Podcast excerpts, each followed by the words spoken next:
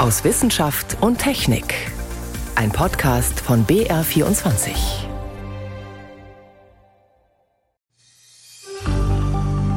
The Nobel Assembly at Karolinska Institutet has today decided to award the 2022 Nobel Prize. Ich habe gesagt, ich möchte halt meine Ruhe haben. Sie hat gesagt, da ist jemand, eine Frau, die lässt sich nicht abwimmeln. Sie sagt nicht, wer sie ist und gar nichts. Aber die Telefonnummer ist aus Schweden. Es ist traditionell die Woche im Jahr, in der die Wissenschaft ihren ganz großen Auftritt hat. Die Bekanntgabe der Nobelpreise. Insgesamt sieben Forscherinnen und Forscher haben diesmal den ersehnten Anruf aus Stockholm bekommen. Wir stellen sie vor.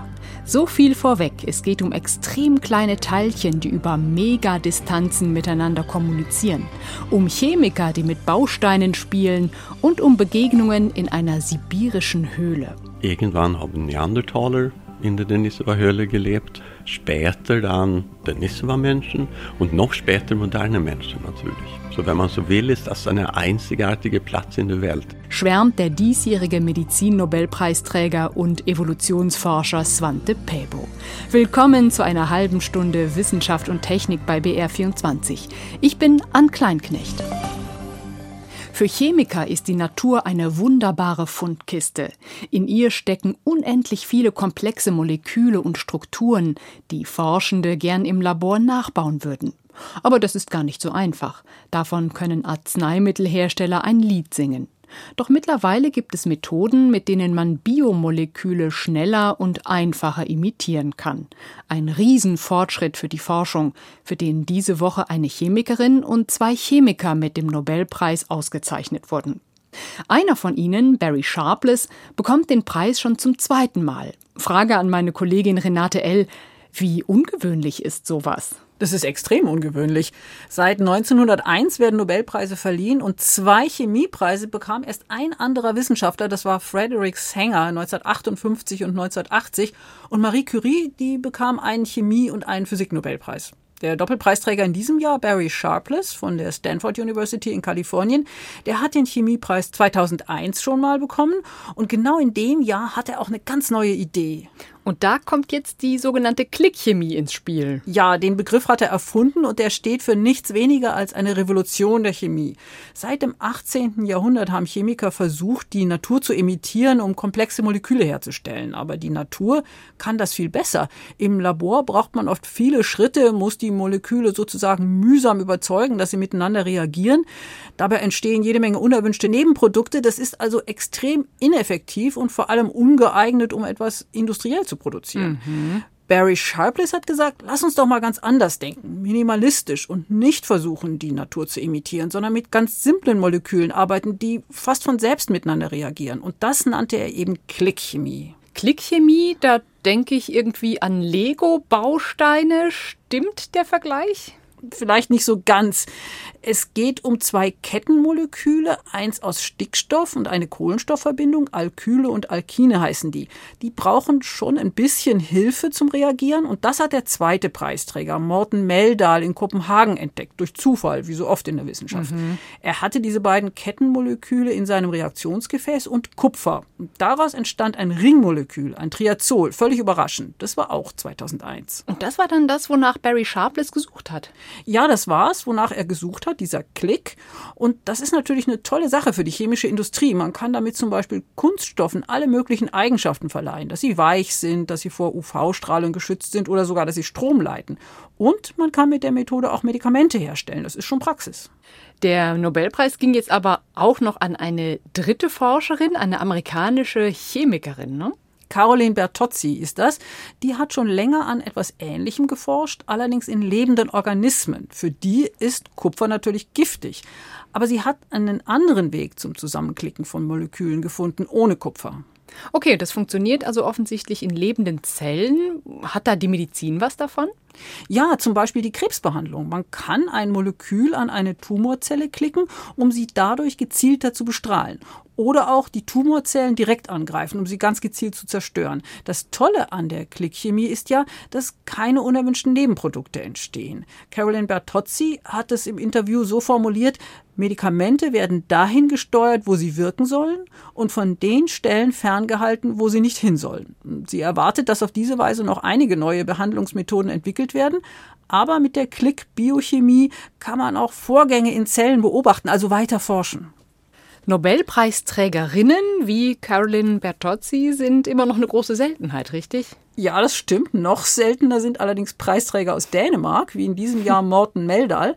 In der Chemie ging der Preis zuvor erst einmal nach Dänemark, mit Medizin und Physik zusammen jetzt achtmal. Und mhm. was die Frauen betrifft, Carolyn Bertozzi ist die achte, die den Chemie-Nobelpreis erhält seit 1901.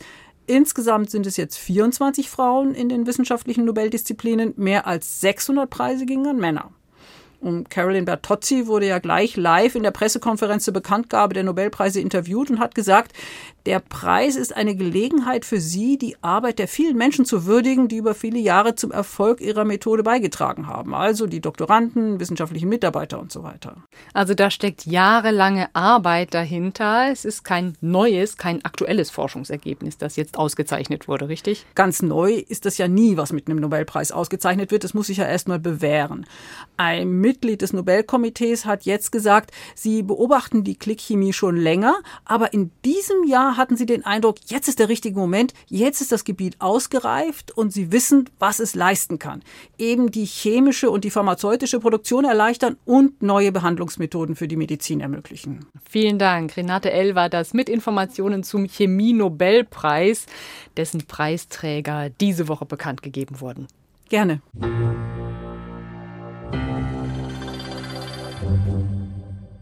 In Leipzig ist diese Woche ein Nobelpreisträger unfreiwillig baden gegangen. Der Evolutionsbiologe Svante Pääbo wurde kurzerhand nach einem Umtrunk von seinem Team in den Institutsteich geschmissen. Am Max-Planck-Institut für evolutionäre Anthropologie war richtig gute Stimmung, nachdem bekannt wurde, dass Pääbo den diesjährigen Medizin-Nobelpreis bekommt. Ihm haben wir zu verdanken, dass wir heute viel genauer wissen, wer unsere menschlichen Vorfahren waren. Michael Stang über einen Wissenschaftler, der weiß, warum in jedem von uns ein bisschen Neandertaler steckt. Der Schwede begann seine Forschungen in Deutschland 1990 an der Ludwig-Maximilians-Universität München, wo er das Erbgut altägyptischer Mumien untersuchte. 1997 wechselte der Mediziner an das neu gegründete Max-Planck-Institut für evolutionäre Anthropologie in Leipzig. Dieses wurde nach seinen Wünschen gebaut, inklusive Kletterwand im Foyer und Sauna auf dem Dach. Im Leipziger Labor gelangen ihm jene Entdeckungen, für die er nun ausgezeichnet wird. Ein großer Meilenstein waren die ersten DNA-Untersuchungen von Neandertaler-Knochen. 2006 gab Päbo noch Radiointerviews ausschließlich auf Englisch.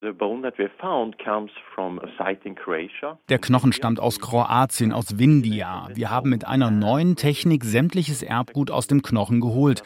Das meiste davon waren natürlich Pilze und Bakterien, die nach dem Tod des Neandertalers den Knochen besiedelt haben.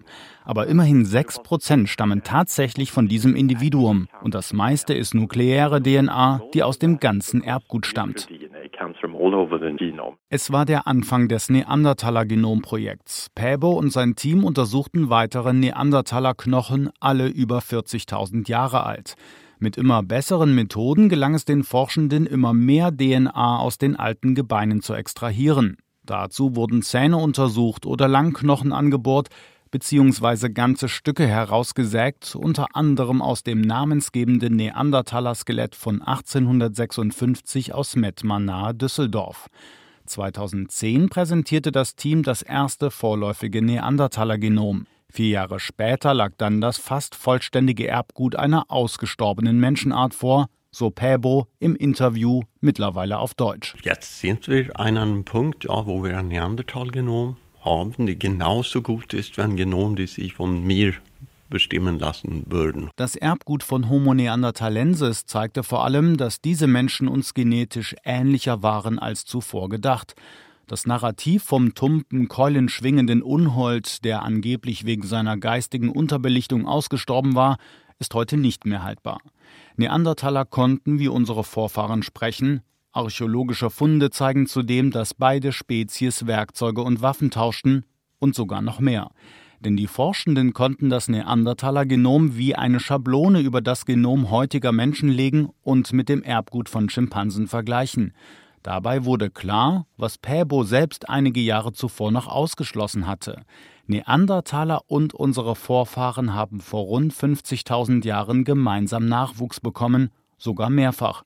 Und dieses Erbe hält sich bis heute. Was wir wissen, ist, dass es gibt bei Menschen, die außerhalb Afrika leben, so in der Größenordnung anderthalb Prozent des Genoms von Individuen heute kommen von den Neandertalern. In den vergangenen Jahren haben die Paläogenetiker um Svante Pääbo untersucht, wo das Neandertaler-Erbe in uns zu finden ist. Rote Haare und eine helle Haut gehen auf Neandertaler zurück und im Immunsystem finden sich viele Mechanismen, die wir Neandertalern verdanken, was etwa das Risiko einer schweren Corona-Infektion oder die Anfälligkeit für eine Nikotinsucht betrifft. Doch nicht alle Menschen tragen dasselbe Neandertaler-Erbgut in sich. Das variiert. Sie haben andere Fragmente vom Neandertaler als ich, zum großen Teil. Svante Pääbo hat immer gern im Team geforscht und wird es, trotz seiner 67 Jahre, noch mindestens weitere fünf Jahre machen. So lange läuft sein Vertrag in Leipzig. Um zu schauen, welche Menschen in seine Arbeitsgruppe passen, geht er schon mal mit ihnen wandern. Nicht nur wissenschaftlich, sondern auch menschlich muss es bei ihm passen. Der Erfolg gibt ihm recht, denn das Neandertaler-Genom war nicht das einzige Erbgut einer ausgestorbenen Menschengruppe, die das Team im Leipziger Labor untersuchte. Die große Überraschung war die Entdeckung der Denisova-Menschen. In der Denisova-Höhle in Südsibirien, in der lange Zeit nachweislich Neandertaler lebten, wurden viele Knochen gefunden. Als Svante Pääbo einen kleinen Fingerknochen untersuchte, wurde klar, dass dieser weder von Homo sapiens noch von Neandertalern stammte, sondern etwas Neues war. Ich war natürlich ziemlich überzeugt, dass es dann der Nisova-Individuum jetzt es kommt von tiefer in, der, in, in den Schichten in der Höhle. Der Knochen gehörte einem Denisova-Menschen. Auch das Erbgut dieser Menschenform ist mittlerweile komplett entschlüsselt. Die Höhle im Altaigebirge gilt heute als Hotspot der Paläogenetik, als deren Gründer Päbo gilt. Irgendwann haben Neandertaler in der Denisova-Höhle gelebt, später dann Denisova-Menschen und noch später moderne Menschen natürlich. So wenn man so will, ist das ein einzigartiger Platz in der Welt. Michael Stang hat uns den Vater der Paläogenetik vorgestellt.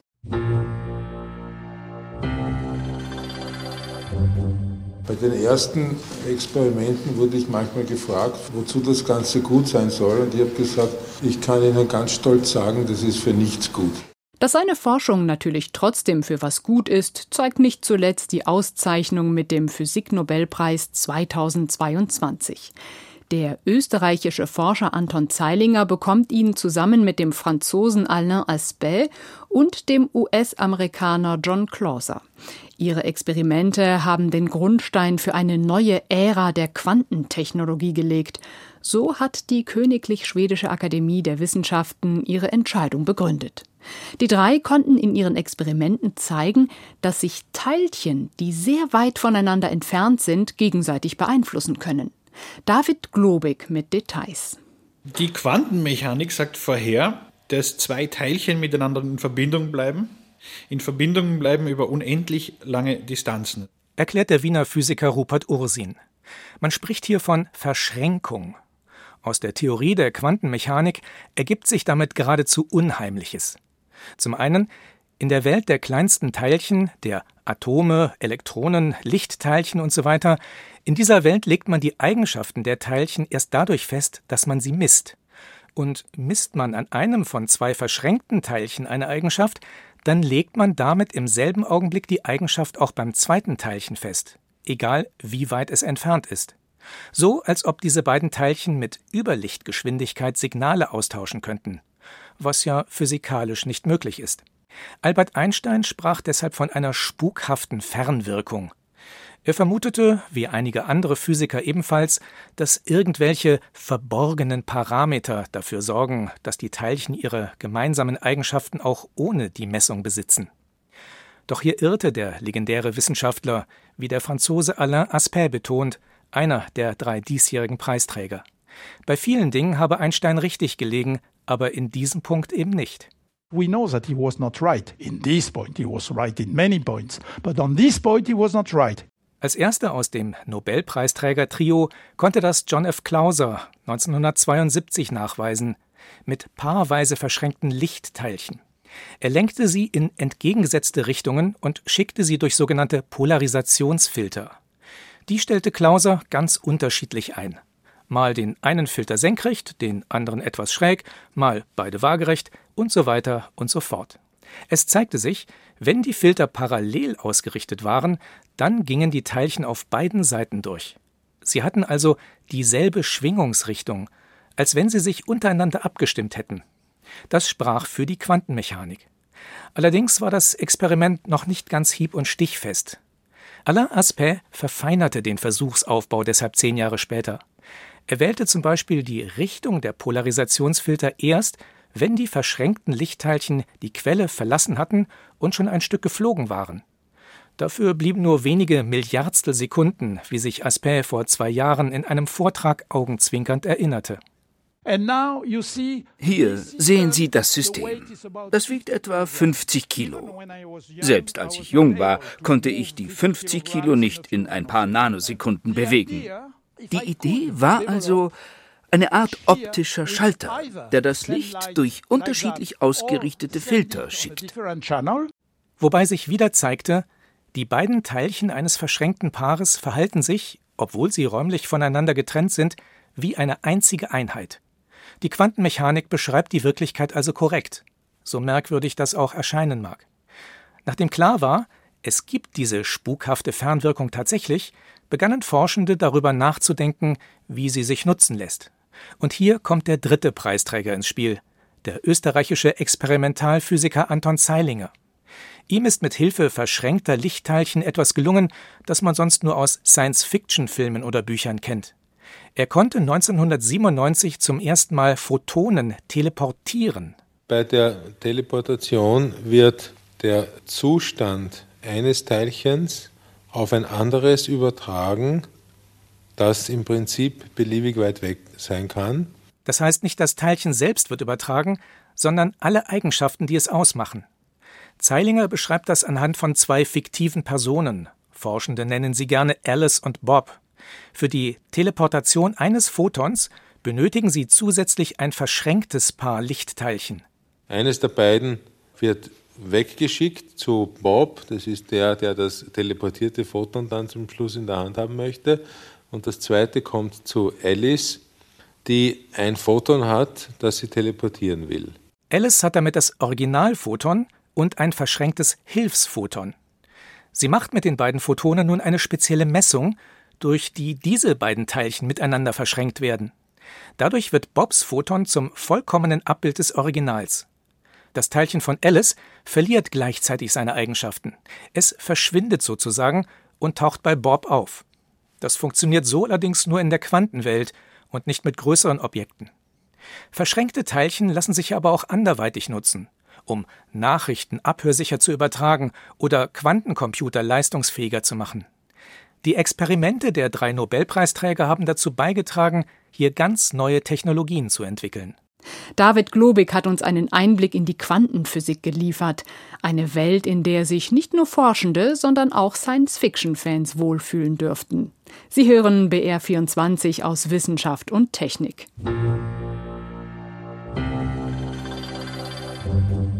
Gesundheitsminister Lauterbach lobt es und hat es schon genommen. Und auch Kanzler Scholz und US-Präsident Biden wurden während ihrer Corona-Erkrankung damit behandelt. Die Rede ist vom antiviralen Medikament Paxlovid. In den Zulassungsstudien hat das Mittel fast 90 Prozent der schweren Covid-Infektionen verhindert. Mittlerweile dürfen Hausärzte es direkt an Risikopatienten abgeben. Trotzdem ist Paxlovid momentan noch ein Ladenhüter in Deutschland. Moritz Pompel.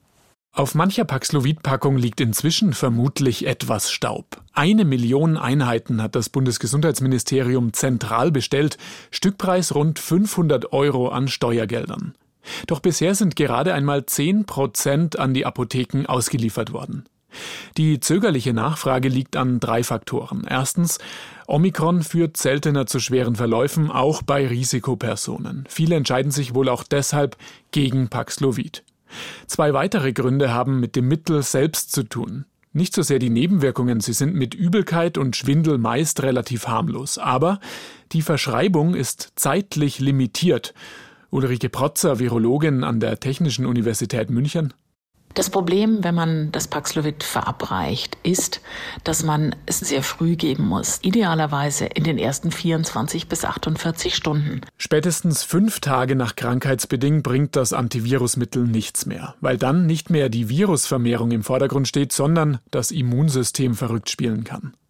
Betroffene müssen sich also sofort beim Hausarzt melden. Die Symptome sind aber gerade am Anfang unspezifisch und können auch von einer normalen Erkältung herrühren. Deshalb muss schleunigst noch ein Corona-Test her. Paxlovid hat noch ein Problem. Wechselwirkungen mit anderen Medikamenten. Das kann Cholesterinsenker betreffen. Da kann man sagen, okay, lass die halt fünf Tage weg. Das kann aber auch Medikamente betreffen, die man zum Beispiel als Gerinnungshemmer nimmt nach einem Schlaganfall, Herzinfarkt oder auch Antiepilepsie-Medikamente. Und sogar so Dinge wie zum Beispiel Johanniskraut können dadurch beeinflusst werden. Und das macht es schon dann ein bisschen kompliziert für den verschreibenden Arzt. Der Hausarzt muss sich die Zeit nehmen, die Medikamentenliste seiner Patienten sehr genau durchzugehen. Die umfangreichsten Listen haben ausgerechnet die Patienten, denen das Paxlovid am meisten bringt, über 65-Jährige mit Vorerkrankungen. Das zeigen aktuelle Studien aus Israel und Deutschland. Jüngere, gesunde Personen dagegen haben keinen Nutzen, wenn sie das Mittel einnehmen. Trotzdem kann es gelingen, dass frisch infizierte Risikopersonen schnell Paxlovid bekommen, sagt Markus Bayer vom Deutschen Hausärzteverband, der selbst eine Praxis in Erlangen hat. Also ich habe es gerade telefonisch verordnet oder veranlasst. Das ist jetzt ein Patient über 65 und eine Autoimmunerkrankung. Markus Bayer stellt fest, die Nachfrage nach Paxlovid ist in den letzten Wochen gestiegen. Zum einen wohl, weil die Infektionszahlen steigen, zum anderen, weil Hausärzte seit August das Mittel selbst in größerem Stil bevorraten und direkt an die Patienten aushändigen dürfen. Seitdem werden laut Bundesgesundheitsministerium etwa zwei bis dreimal so viele Einheiten ausgeliefert. Um den Ärzten die Scheu vor einer Verschreibung zu nehmen, hat der Hausarztverband einen Leitfaden herausgegeben. Der Infektiologe Bernd Salzberger von der Uni Regensburg verweist zusätzlich auf ein Online-Tool auf den Seiten der Deutschen Gesellschaft für Intensivmedizin. Wo man sehen kann, welchen Patienten man das geben sollte, wann man das geben sollte. Und das könnte dem Hausarzt da tatsächlich auch helfen. Wenn es nach Ulrike Protzer geht, sollten aber auch noch mehr Ärzte Paxlovid ausgeben dürfen. Bisher ist das den Hausärzten vorbehalten. Fachärzte wie Lungenspezialisten oder HNO-Ärzte können Paxlovid bislang nicht bevorraten. Die Zeit drängt. Die vom Bundesgesundheitsministerium gehorteten Dosen haben ein Verfallsdatum kommender Januar. Moritz Pompel hat recherchiert, warum das Corona-Medikament Paxlovid häufig liegen geblieben ist, obwohl es Risikopatienten durchaus helfen könnte. Das war aus Wissenschaft und Technik in BR24 am Sonntag. Schön, dass Sie dabei waren.